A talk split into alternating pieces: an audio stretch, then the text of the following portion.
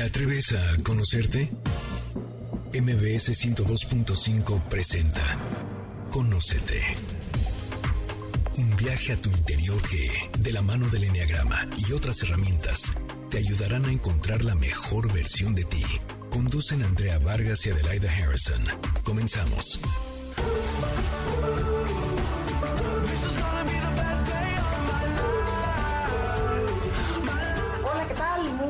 Buenas tardes. Nosotras somos Adelaida Harrison y Andrea Vargas y no saben el gusto que siempre nos da que nos acompañen todos los sábados a las 12 del día en Conócete, que se transmite por MBC Radio 102.5 Ciudad de México. Hoy vamos a tener, como siempre, un programa súper interesante sobre un tema que nos atañe a las parejas modernas y a las no tan modernas, sobre el papel que juega la mujer en nuestra sociedad mexicana. Y sobre eso, quiero hacerles tanto a Adelaida como a ustedes una pregunta y que contesten de forma muy honesta. ¿Creen que es posible lograr el equilibrio entre sentirte realizada y satisfecha como mujer profesional en donde tus sueños se realizan y a la vez poder tener una pareja y una familia en donde te sientes completa y querida por ellos y en donde ninguno de los ingredientes fue sacrificado por el bien común? Es decir, ¿existe la posibilidad de tenerlo todo? A ver, mi querida Adelaida, ¿qué opinas? Cuéntanos. Bueno, ¿qué te puedo contar? Mi experiencia. Hoy creo que sí se puede y por eso tenemos la invitada que tenemos. Pero definitivamente a nosotras nos educaron en una época totalmente diferente, donde digamos que había roles que no estaban permitidos una vez que elegías el camino del matrimonio. De hecho, ayer me pasó con una coachí que me dijo que ella cuando estaba recién casada trabajaba, ganaba más que su marido en un banco y le ofrecieron irse a hacer una maestría. Le pagaban más que al marido. ¿Y sabes qué me dijo? Ni siquiera se lo conté a mi esposo. Renuncié sin siquiera comentarlo. Esa era la mentalidad de las mujeres en 1980. Obviamente... No, 90, ¿eh? y todavía hay algunas así. Exacto, pero entonces hoy queremos presentar una visión diferente, una manera diferente de hacer las cosas. No necesariamente tiene que ser así. Pero yo creo que lo importante y el mensaje que queremos que se lleven hoy es que sí puedes ser feliz, sí puedes hacer aquello que para ti es importante, pero hay que ser muy valiente. Y para eso invitamos a Valentina Luján. Desde niña se interesó por descubrir el enigma de la felicidad y durante 20 años ha estudiado el comportamiento y florecimiento humano de manera formal e informal desde muchísimas perspectivas. Es licenciada en relaciones industriales, maestría en negocios especializada en estrategia y comportamiento organizacional. O sea, tiene mil carreras, mil maestrías, pero además es amante del enneagrama y muchas otras herramientas de autoconocimiento. Estudia también ahorita la certificación de estudios de la felicidad con Tal Ben Shahar y por el simple gusto de compartir, creo Valentinamente Feliz en Instagram. Pero bueno, Valentina, bienvenida. ¿Cómo estás? Y qué gusto que estés con nosotros para compartir el camino y la experiencia de tu vida para lograr ser feliz. Mm, muchas gracias, muchas gracias. La verdad es que estoy súper contenta de estar aquí con ustedes y pues lo que yo pueda compartir para despertar una posibilidad diferente en las mujeres y tratar de construir un país mejor, encantada. Oye, me encanta que tú eres alguien que piensa que sí se puede lograr a través de la negociación y que tampoco se trata de luchar contra lo que hay establecido. Pero cuéntanos un poquito cuál es tu historia, cómo te educaron, en qué familia vivías, porque a lo mejor la gente dice, ay, qué fácil, ella ya lo educaron distinto. Oye, sí, y además, aparte que también que nos platique por qué la felicidad es para valientes, o sea, porque no hemos dicho el tema de nuestro programa, pero la felicidad es para valientes de acuerdo a la que nos va a platicar Valentina.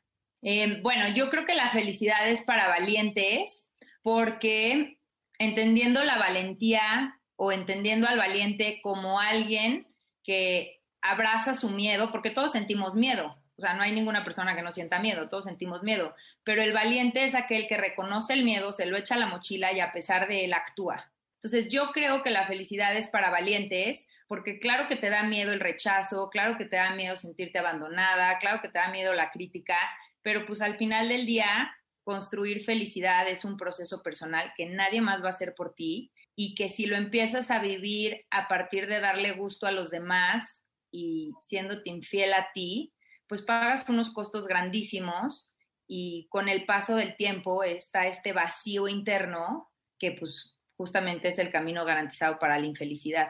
Entonces, yo creo que justamente construir felicidad implica serte fiel a ti, ponerte como prioridad, conocerte y, pues chambearle durísimo. Entonces, sí creo que es un, esfuerzo de valientes y que no toda la gente está dispuesta a, llevarlo a cabo. Ok, y, en cuanto a la pregunta que te hizo Adelaida de cómo es tu historia, cómo es... Eh, ah, mira, te cuento. Yo crecí en una familia tradicional en cuanto a los roles, o sea, mi papá era el proveedor de la familia, eh, mi mamá, a pesar de ser eh, diseñadora gráfica y profesionista, pues renunció a su desarrollo profesional y puso su carrera 13, 15 años en stand-by por cuidarnos a mis hermanos y a mí. Eh, ya cuando mi hermano estaba un poco más grande, pues empezó a emprender un negocio y demás. Pero en cuanto a roles, la verdad es que vengo de una familia, pues como la mayoría de las que tenemos en México. Y en cuanto a valores, sí creo que podía ser un poquito diferente en mi familia. En mi familia, yo creo que nos, algo que nos caracterizaba muchísimo, tengo una hermana más grande, luego yo y un hermano más chico. Y mi papá siempre fue muy feminista. Entonces siempre creyó como en esta parte del poder de la mujer, las capacidades, nos impulsó y demás. Y creo que eso puede ser como una variable distinta a la mayoría o algunos de los hogares de nuestro país. Eh, otra cosa, siempre hubo como este concepto de libertad en donde pues tú decidías lo que considerabas que era mejor para ti, pero pues igual tú vivías las consecuencias. Si la regabas, pues tú las asumías y si acertabas, pues era tu éxito, ¿no? Es como que siempre hubo este sistema de, de consecuencias y creo que esto nos hacía una familia distinta y al mismo tiempo como que se apreciaba el ser diferente. O sea, siempre se valoró y se aplaudió como el de está bien ser diferente. Entonces creo que eso, pues a mí como que me ayudó mucho para pues, no sentirme como excluida a partir de una diferencia y como para poder tener la seguridad de que el diferente no es malo, nada más es diferente. Y otra cosa como muy importante en mi caso es que mis papás son los opuestos, son los extremos del espectro, ¿no? En, en muchísimas cosas, son lo que se dice la pareja dispareja. Mi papá es eh, método científico, súper racional, eh, súper práctico y mi mamá es todos estos rollos de energía, eh, muy sensible. Entonces, como que al tener los opuestos en mis papás, yo tuve la libertad de escoger cualquier punto intermedio y iba a estar bien. Claro. ¿No? O sea, no tenía que cumplir la expectativa de que en esta familia todos nos vamos por aquí y nadie se sale de la carretera. No, pues como ellos siendo tan diferentes, pues como que yo dije aquí y, ajá, y pude como que definir mis intereses, mi personalidad, mis motivaciones, mis sueños, sin tener como esa presión de cumplir las expectativas familiares o, o de ellos, ¿no? Ok. Oye, ¿y cómo fue que te diste cuenta que era posible tener una pareja equitativa, una vida diferente, una familia diferente? Porque finalmente, ok, había respeto, pero era la familia tradicional, la mujer en su casa y el hombre trabaja. ¿Cómo fue que empezaste a pensar que se podía ser distinto? Ah, ah, cuando tenía 20 años, me fui de niñera a Estados Unidos en un programa de au pair. Y de lo que trataba era que trabajabas en una familia norteamericana y estudiabas en las tardes. Entonces, eh, pues yo tuve la fortuna de caer con los Finers, que la verdad son una familia encantadora, con la que sigo en contacto porque la verdad es que aportaron muchísimo a mi vida. Y lo que a ellos los caracterizaba, él es abogado y ella es productora de televisión. Y bueno, tienen dos hijos que ahorita ya son adolescentes o adultos, pero en aquel entonces tenían un año y siete años. Entonces ella, por su trabajo, a veces tenía que irse un mes de viaje y pues yo tenía un horario porque yo tenía que ir a la escuela en la tarde. Entonces ahí él era el que llegaba temprano a la oficina, yo le entregaba a los niños y él se encargaba de revisar tareas, hacerles de cenar, bañarlos, dormirlos, dejar el lunch listo para el día siguiente. Y cuando él por algo tenía que viajar, ella hacía lo mismo. Entonces ahí fue como la primera vez que pude vivir de primera mano y durante un año, o sea, no es como, ay, pues un fin de semana, el papá le echó ganas o la mamá, eh, no, o sea, durante un año esta fue la dinámica. Y yo dije, sí se puede, o sea, ellos verdaderamente son equipo.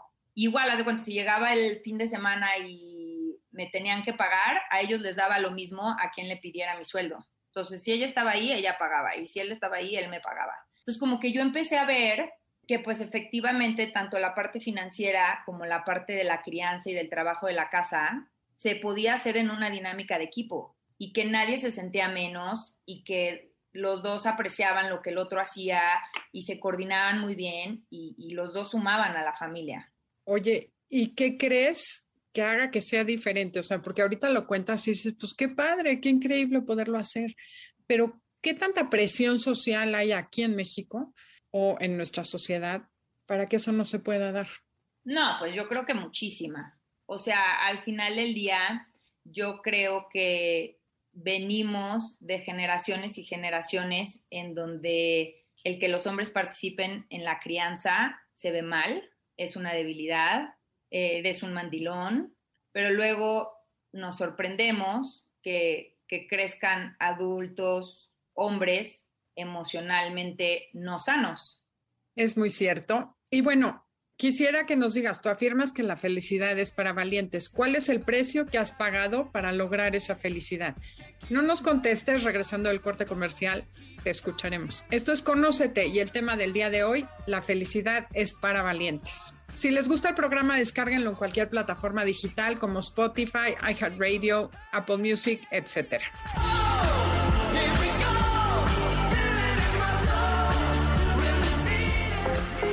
Esperamos tus comentarios en Facebook. Enneagrama Conócete.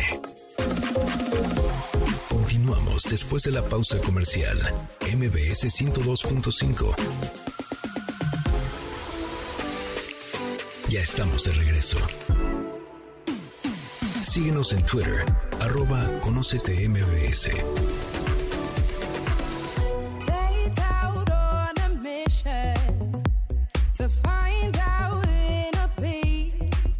MBS. regresamos. Esto es Conócete. Nosotros somos Adelaida y Andrea y estamos hablando sobre la felicidad es para valientes. Y estamos con Valentina Luján hablando sobre este interesantísimo tema. A ver, cuéntanos, Valentina. Tú afirmas que la felicidad es para valientes, pero ¿cuál es el precio que has pagado para lograr esa felicidad? Porque suena muy bonito, pero en esta sociedad machista en la que vivimos es difícil. Cuéntanos. Sí, la verdad es que sí es difícil. Por eso cuando la gente me dice que tengo mucha suerte, la verdad estoy totalmente en desacuerdo. Nadie me ha regalado lo que tengo. No es un tema de suerte.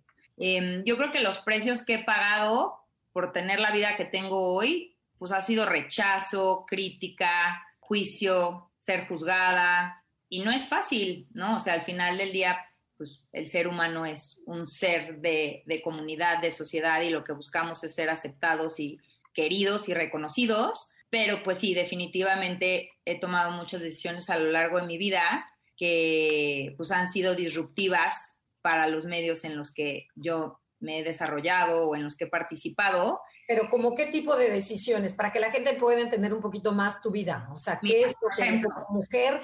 Tuve una perdón.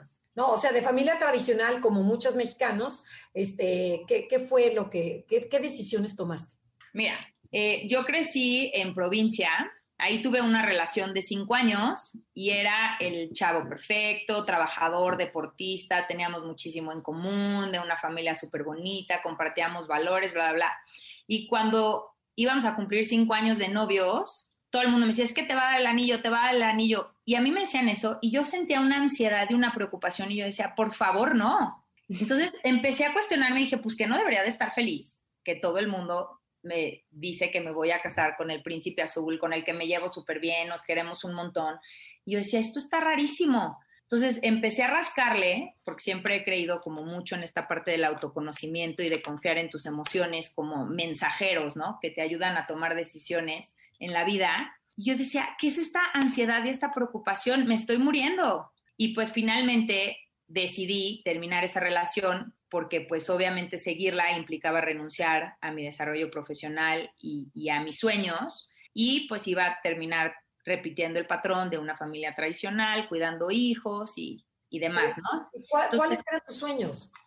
Pues yo me quería venir a México, quería trabajar en un corporativo, irme a estudiar una maestría al extranjero, o sea, como que yo me veía realmente aportando y, y estudiando y creciendo y teniendo una actividad que me trajera muchísimo desarrollo y muchísima satisfacción. En esa época no quería tener hijos y pues esto era como escandalizante para todo, tanto mi círculo de amigos como mi familia. Sí, claro. Entonces cuando terminé con él, no, pues fue así como el, la crisis en el pueblo. Yo consolaba a mi mamá, mis hermanos, nadie lo podía creer eh, Tiraste la oportunidad. ¿Por qué no nos avisaste? Y yo, pues, ¿cuándo alguien tiene que pedir permiso para terminar una relación? ¿No? O sea, sí, como que todos lo veían como un gran, gran error. Porque de verdad teníamos una relación padre y, y él es un tipazo, ¿no? Entonces, pues ahí fue la primera vez que decidí serme fiel a mí y ir en contra de lo que los demás esperaban de mí. Pues por seguir mis sueños y por por seguir un camino distinto al que la mayoría de mis amigas o de las chavas de mi edad en este contexto hubieran seguido, ¿no? Yo tenía muy claro lo que quería de mí, de mi desarrollo profesional y pues había que seguir en esa relación y iba a implicar sacrificarlo. ¿Y, lo has logrado? ¿Has logrado todos tus sueños? Sí, fíjate que eh, uno de, de los como focos rojos fue que cuando regresé de vivir en Estados Unidos, yo me quería volver a ir a estudiar ahora a España y cuando le platiqué, me dijo, oye, ya te esperé un año, ahora te vas a volver a ir y luego qué, ¿cuántas veces me vas a hacer esto? Y dije, tienes toda la razón. O sea, yo no te voy a hacer perder tu tiempo, pero pues tú tampoco a mí.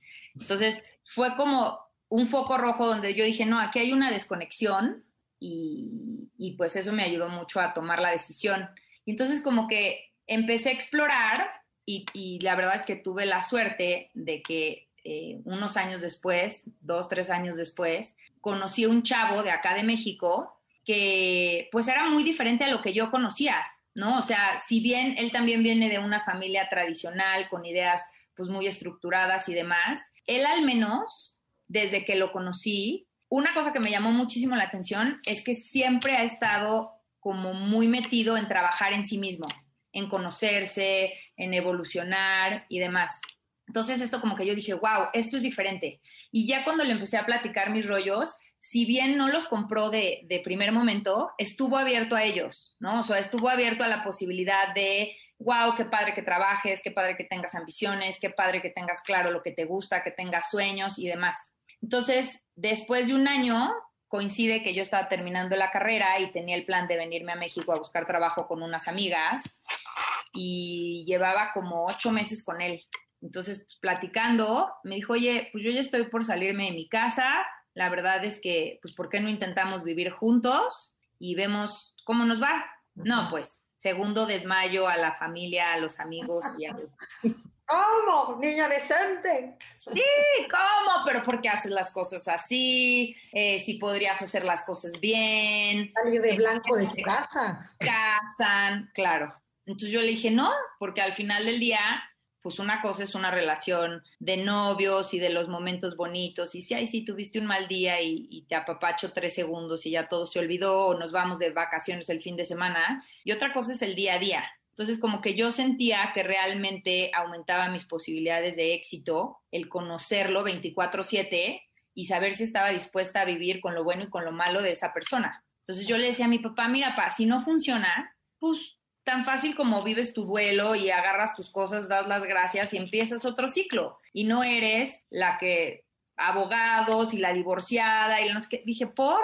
Entonces, pues sí, también fue como la segunda decisión bastante disruptiva. Fui muy cuestionada, muy criticada, eh, pero pues no me importó. Me vine a México, empezamos a vivir juntos y yo empecé a trabajar y al año me pidió que nos casáramos y pues yo le dije que no, que él sabía que yo me quería ir a estudiar mi maestría al, extranjero y que, pues la verdad, para qué complicábamos las cosas, que era mucho mejor que yo me fuera y que si de, de todas maneras íbamos a ser el uno para el otro, pues al regreso nos casábamos. Entonces me dijo, no, por favor, mira, yo tengo tales amigos que lo hicieron así, siguen juntos y les funcionó. Y le dije, bueno, si tú estás dispuesto, va.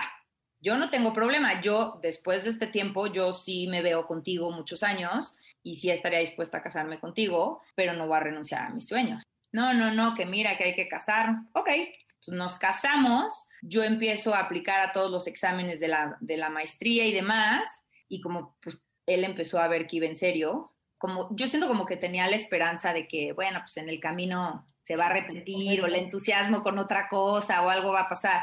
Y entonces cuando llegó el momento de decidir que ya me habían aceptado en varias universidades, yo me quería ir a Francia y me dijo, no, con esto yo no puedo, mira, yo te invito a tu maestría, estudiala aquí y mira, mejor nos cambiamos de casa no sé dónde. Y como que hizo esfuerzos como por convencerme y, o sea, como que de primer momento fue hasta un poco ofensivo para mí, porque fue un como, no me conoces, ¿en qué momento pensaste que mis sueños estaban en venta? ¿No? O sea, no, punto pero pues también como que por otro lado entiendo su desesperación de querer jugarse todas las canicas pues, para que yo no me fuera, ¿no? Porque al final pues iban a ser dos años viviendo en horarios distintos, con mucha distancia, incertidumbre, eh, agendas. Oye, pero a ver, pero yo tengo una duda, pero ¿qué pasa con el ingrediente del amor? Tú no estabas tan enamorado porque dices mi carrera, mis sueños, mis rollos, pero ¿qué pasaba con la pareja? Esta atracción que dices, también quiero estar con esta persona o no, o no había ese amor. Sí, muchísimo. Y de hecho eso fue lo que hizo que la negociación para irme fuera tan desgastante,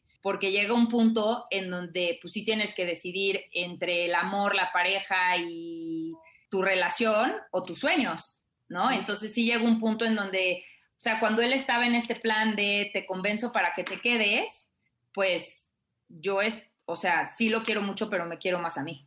Entonces, si era esa parte de, pues no me pongas a escoger, porque si tengo que escoger, siempre me voy a escoger a mí. Aunque definitivamente hubiera sido como muy doloroso el, el haber terminado. Y pues agarró la onda y me dijo, ¿sabes qué? Tienes toda la razón, te voy a apoyar, pero por favor no te vayas a Francia, eh, la diferencia de horario, la lejanía, bla, bla, bla, va a hacer que la dinámica no pueda funcionar, vete más cerquita. Entonces yo le dije, no, no puedo, irme a Estados Unidos, ya viví ahí, ya entiendo la cultura, ya no me llama la atención y busqué una opción en Canadá.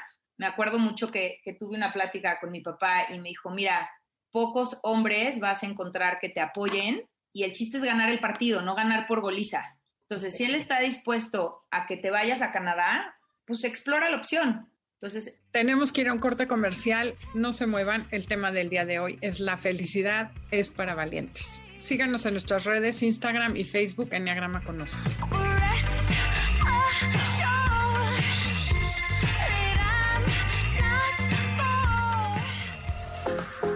Esperamos tus comentarios en Facebook. Enneagrama Conócete.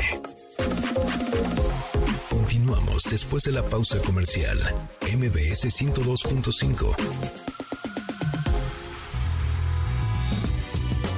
Ya estamos de regreso. Síguenos en Twitter. Arroba Conocete MBS.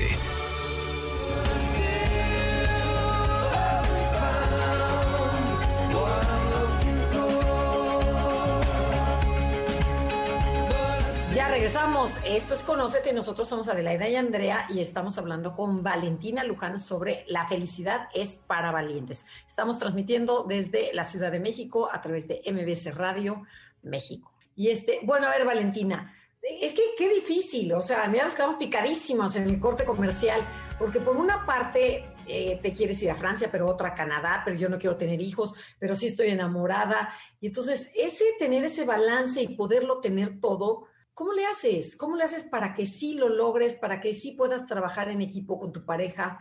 Porque el ingrediente del amor, para mi gusto, es importantísimo y los proyectos que ambos se apoyen, pero ¿cómo, cómo lo lograste tú? Sí, yo creo que un ingrediente súper importante fue que yo me conocía.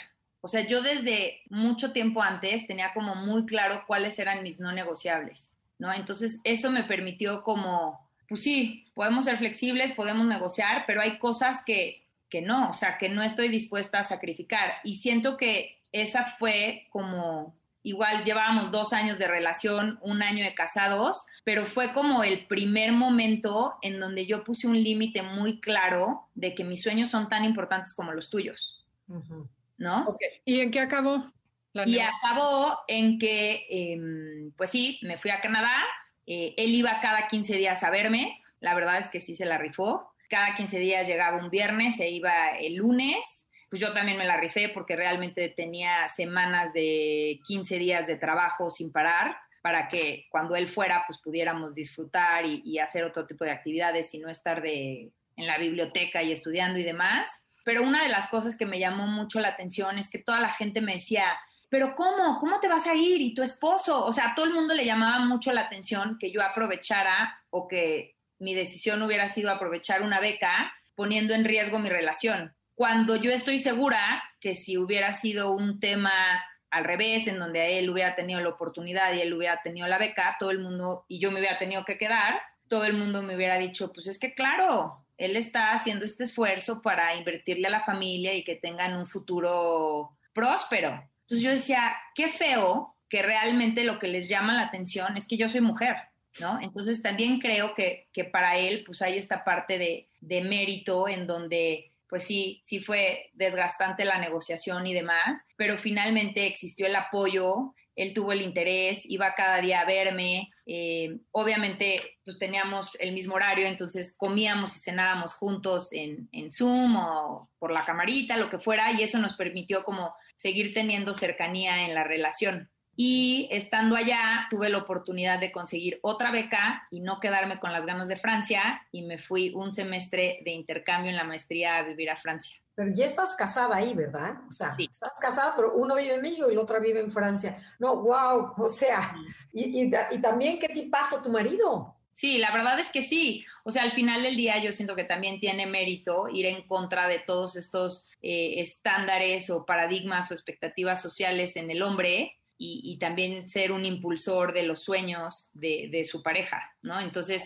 sí, me fui, él se quedó en México, él, tenía una muy buena chamba aquí en México, yo me fui a Canadá y al año y medio tuve la oportunidad de irme seis meses de intercambio a Francia y entonces él fue dos veces a verme y lo demás pues de lejos. Wow. No, wow. Bueno, y se pudo. Se pudo, se pudo y felices. La verdad es que, que no fue fácil, ¿no? Pero pues también es una prueba en donde pues le mides a muchas cosas y valoras muchas cosas. Sí, pero también la, soledad es cañona y es fácil que tú, tanto tu marido como tú conocieran a alguien, ¿no? Y te empiezas a, te empiezas a distanciar y empieza a surgir el amor por otra parte. Entonces, tenemos cuando estás convencido de que la persona con la que estás es lo máximo para ti, y, valoras todo lo que es, pues difícilmente puedes encontrar a alguien que le compita. Qué bien, qué maravilla. O sea, empiezas por tener una relación sólida y una base estable de la relación. Si no, ya perdiste de entrada al empezar. O sea, la felicidad de ninguno de los dos dependía del otro. Más bien eran como dos personas felices compartiendo su camino y sus retos. Y qué padre que pues podemos encontrar la posibilidad de apoyarnos en, en una situación tan distinta, extraordinaria, a sui generis, no sé cómo le quieran llamar. ¿Y, en qué momento tienes a un hijo? O sea, eh, porque ahí vienen otros problemitas, ¿no?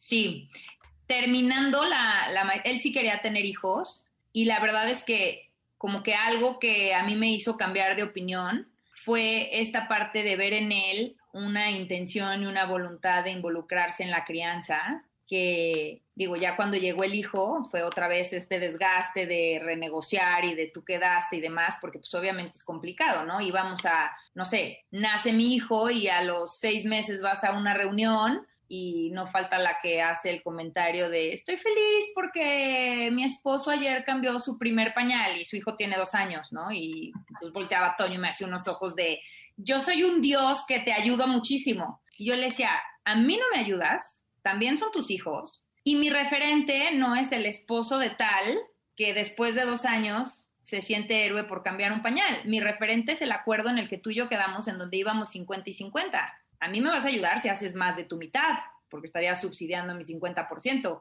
Pero antes yo no tengo nada que agradecerte, ¿no?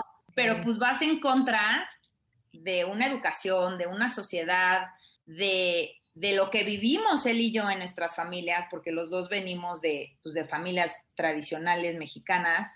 Entonces, pues no, no es tan fácil, ¿no? No es así como de, ah, sí es cierto, alguna vez lo negociamos. no, son estires y aflojes y renegociar y, sentir esta parte de abuso, ¿no? En donde pues, los dos tenemos una comida, o yo tengo una comida y él iba a cuidar al niño, pero le sale a él un tema de negocios importante, obviamente no me habla para preguntar, oye, ¿puedes cancelar tu comida para quedarte con el bebé?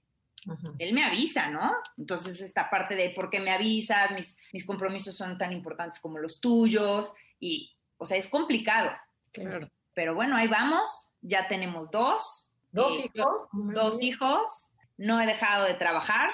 Yo creo que la independencia financiera en las parejas es indispensable para tener equidad y una mm, dinámica equitativa, incluyente, de respeto, de admiración, porque cuando no tienes esa independencia financiera como mujer, te ves obligada a tomar decisiones por los motivos incorrectos. Entonces, yo creo que parte de lo que me ha dado a mí la plataforma y la posibilidad de pues de negociar y de pedir y de recordar y de hacer ajustes y de estar como en esta, pues no lucha, pero sí esfuerzo constante de construir algo diferente, pues que tengo independencia financiera y que...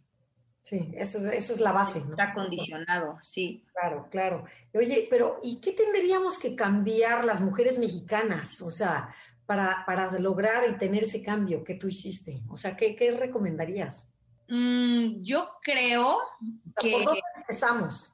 Yo creo que algo súper importante es creer en que, o sea, creer en la posibilidad de algo diferente. Okay. ¿No? O sea, y para eso te tienes que conocer, porque no todas las personas queremos lo mismo, ¿no? O sea, yo tengo muchísimas amigas que son felices cuidando a sus hijos y eh, tienen cinco hijos y quieren más, y esa es tu realización y está bien. Entonces yo creo que el autoconocimiento pues es indispensable.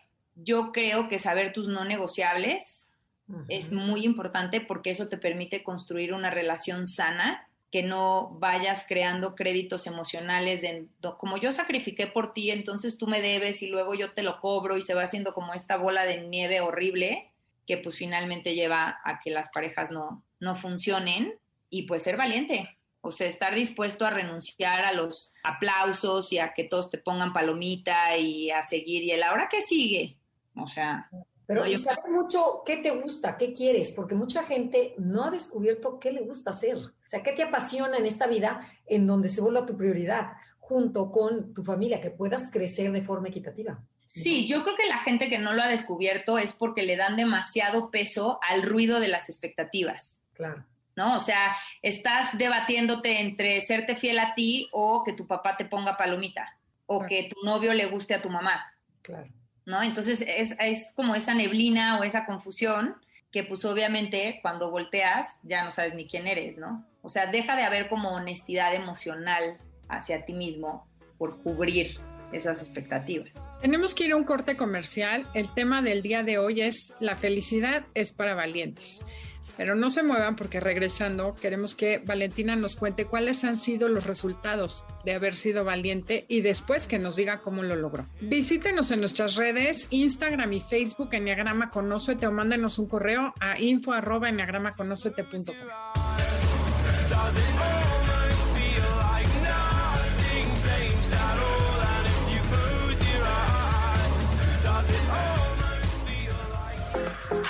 Esperamos tus comentarios en Facebook.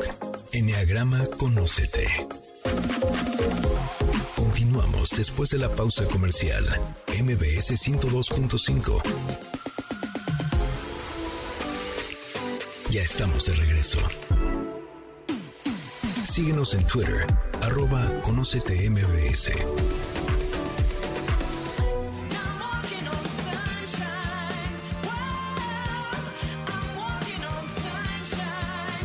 Ya regresamos, nosotros somos Adelaida y Andrea y estamos con Valentina Luján hablando La felicidad es para valientes. Pero cuéntanos, Valentina, ¿cuáles fueron los resultados de esta, de esta lucha que has tenido durante toda tu vida? Sí, yo creo que pues el resultado más importante es que al día de hoy tengo una dinámica de pareja y de familia en donde todos somos valorados, en donde los sueños de todos son igual de importantes y se impulsan Entonces, nuestra dinámica es equitativa, incluyente, de mucho respeto, de mucha admiración, ¿no? O sea, la admiración es mutua, porque pues finalmente hay como, o puede haber como muchos hombres que se sientan asustados o amedrentados porque tengan al lado una mujer que, que tenga aspiraciones propias o que no los necesite, pero pues yo creo que finalmente el que se sienta o se perciba como peligroso o como algo que te pone en peligro, el tener al lado a una mujer completa, que ha trabajado muchísimo, que, le echa ganas, que tiene sueños, pues no denota más que inseguridad y miedo de, pues es que si ella brilla más que yo, entonces yo no brillo, entonces al lado tengo que tener a alguien que esté apagado para que no distraiga de mi brillo.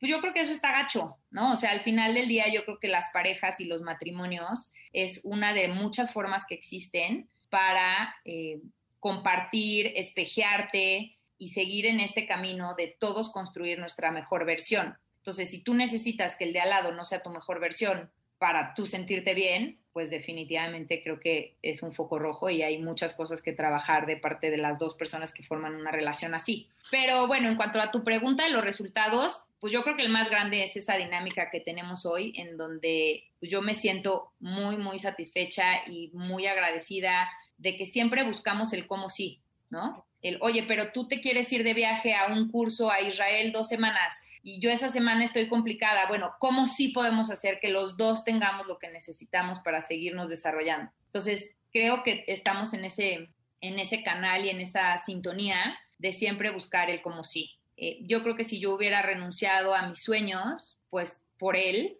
o por el deber ser, tendría una deuda emocional enorme, tendría muchísima frustración, un gran vacío interno porque pues al final hubiera renunciado a perseguir mis sueños, porque si no hubiera pensado que de otra manera no hubiera construido una familia y hubiera tenido que vivir sola y amargada, y por supuesto que no es así. Bueno, esto, esto, que estás diciendo, ¿cuántas vidas son así, no? Que a lo mejor se conocieron en medicina y al tener hijos, pues la mamá ya dejó de practicar la medicina y me quedo con esa sensación de amargura y que dices, yo pude haber hecho y no lo hice por ti y por los hijos. Claro, el bebé no ha nacido y ya debe todo lo del mundo a la mamá.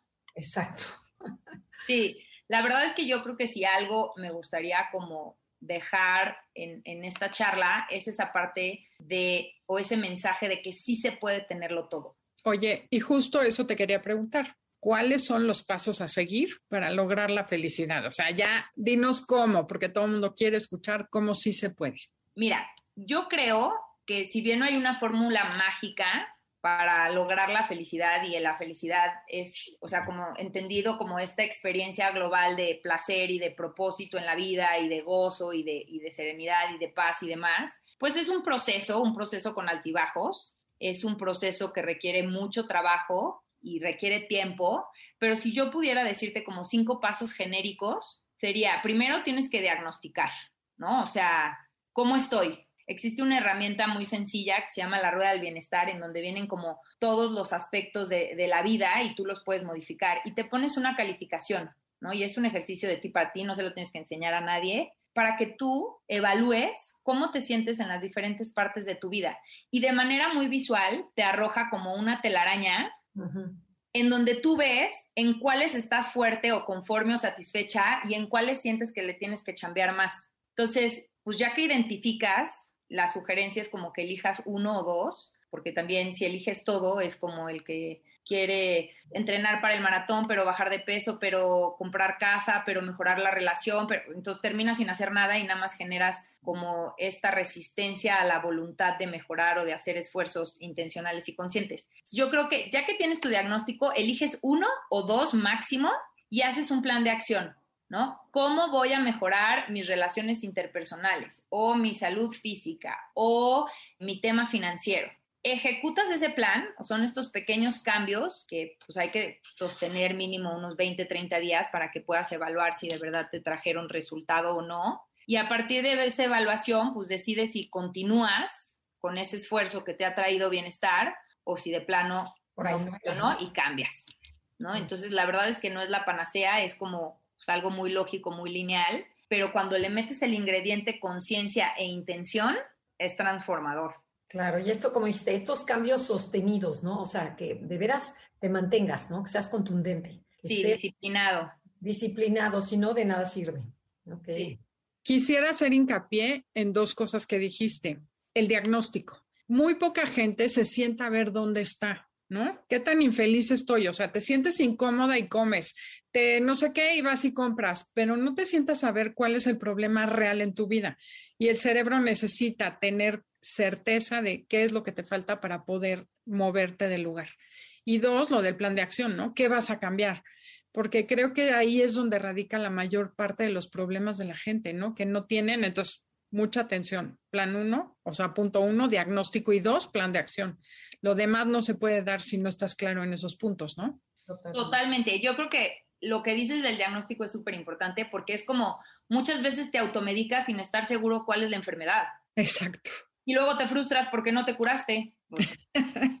Exacto, tomaste aspirinas para un callo en el pie, no en el caso. Exacto. Y el plan de acción también, no toda la gente está dispuesta a pagar los precios. Entonces yo creo que también por eso la felicidad es para valientes, porque el que de verdad está dispuesto a pagar el precio del proceso para construir poco a poco bienestar, pues es el que lo logra. O sea, yo digo mucho que la felicidad es una responsabilidad personal, porque es un proceso que nadie más va a hacer por ti. Oye, y además es bien cierto que cuando tú tienes claro en el alma qué quieres y alineas tu cuerpo, tu corazón y tu mente con ese objetivo, la gente se quita, o sea, respetan eso. Cuando tú tienes una decisión, la, en la pareja, los hijos, quien sea, respeta eso y lo honra. Entonces, el problema siempre empieza por ti. Si tú no estás clara y no sabes lo que quieres, pues claro que todo el mundo te, te maneja o abusan de ti o te pisan. Y no quiere decir, ni siquiera has tenido que empezar a pelear. Exacto. Y ahí también hay que estar dispuesto a pagar el precio. Porque cuando decidas la de, cuando, más bien, cuando tomes la decisión de hacer algo diferente, todo tu entorno va a tener un descontrol que lo va a sentir agresivo, porque tú no vas a estar respondiendo de la manera en como ellos están acostumbrados a que tú respondas. Entonces, ahí hay que estar dispuesto a pagar el precio de no llevarte los aplausos por este periodo de transición en lo que se acostumbran a la nueva tú. Ok, ¿y cuáles son los ingredientes que tiene que tener la nueva tú o que tienes que añadir para poder ser feliz? Yo creo que, como ya lo mencionamos muchas veces, el autoconocimiento es importantísimo, ¿no? O sea, si no sabes qué te gusta, qué te motiva, qué te interesa, pues cómo te lo vas a dar. Ahí entra el enneagrama, ¿no? Sí, totalmente. Es una súper herramienta. Yo amo el enneagrama por eso. Y también te ayuda mucho a que en este periodo de transición del que estábamos hablando, cuando conoces a tu gente cercana qué número del enneagrama es, puedes ser más comprensivo y compasivo de cómo están tomando tu proceso.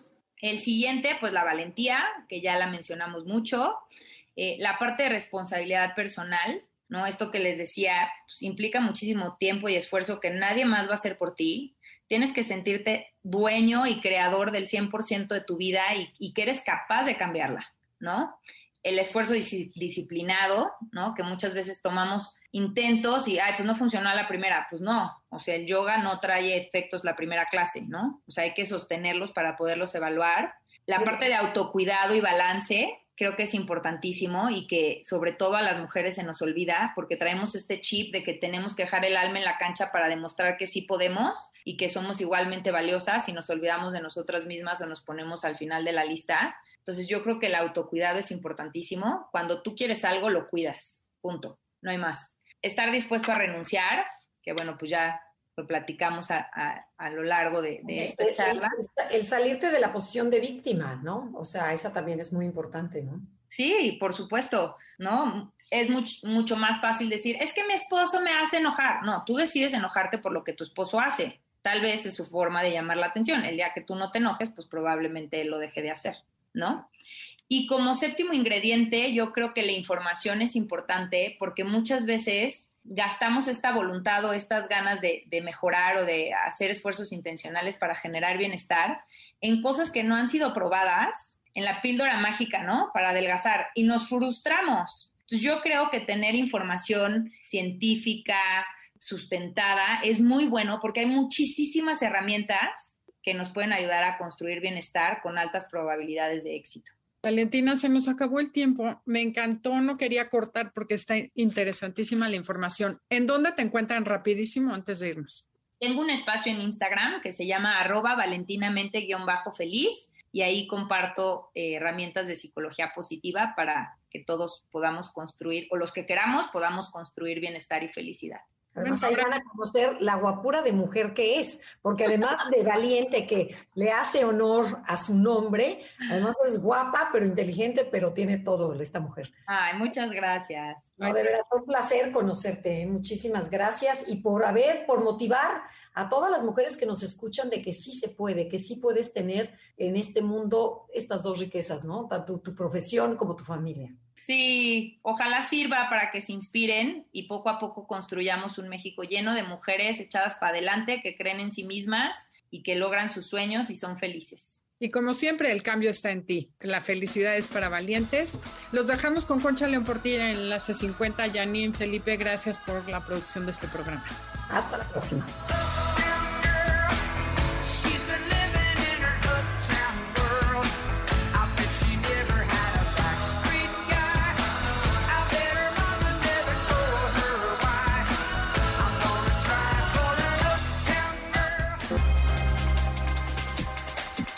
Te esperamos en la siguiente emisión para seguir en el camino del autoconocimiento.